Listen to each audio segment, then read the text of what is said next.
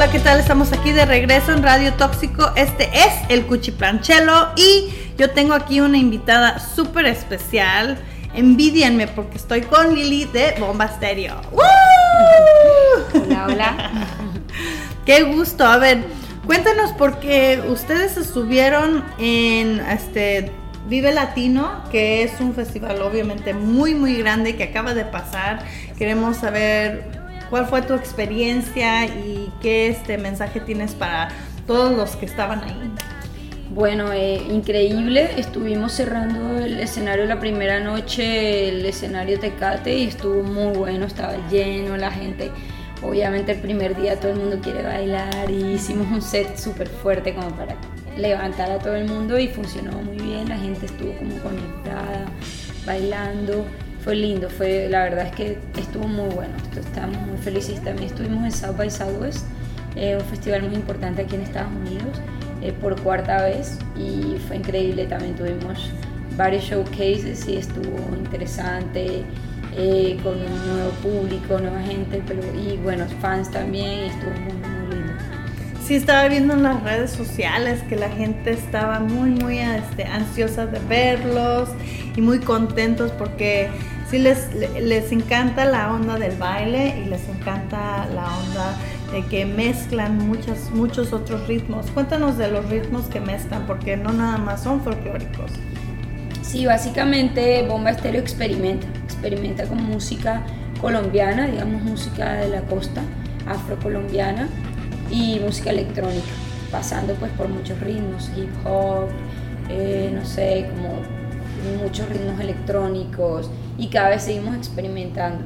Pues la base es esa, como la mezcla entre lo afrocolombiano y lo electrónico, pero ha ido evolucionando a través del tiempo, son ya varios, casi 10 años de estar juntos y de venir haciendo música, de viajes, de experiencias y eso también te cambia la mente, te cambia todo, todo, toda esta biblioteca musical. Chido, pues a ver, cuéntanos, este, tú eres mujer aquí en un grupo, ¿cómo se siente tener el poder femenino en el escenario? mezclando el rap y mezclando el, canto también, porque tu canto es un como grito que se me hace muy, muy apasionado. Bueno, eh, yo creo que la energía de la mujer es muy poderosa, es capaz de crear, por lo cual es capaz de transformar, capaz de dar muchas cosas. Eh, definitivamente creo que la energía femenina es algo demasiado fuerte no solamente cantando, sino en cualquier lado, o sea, en la casa, en la calle.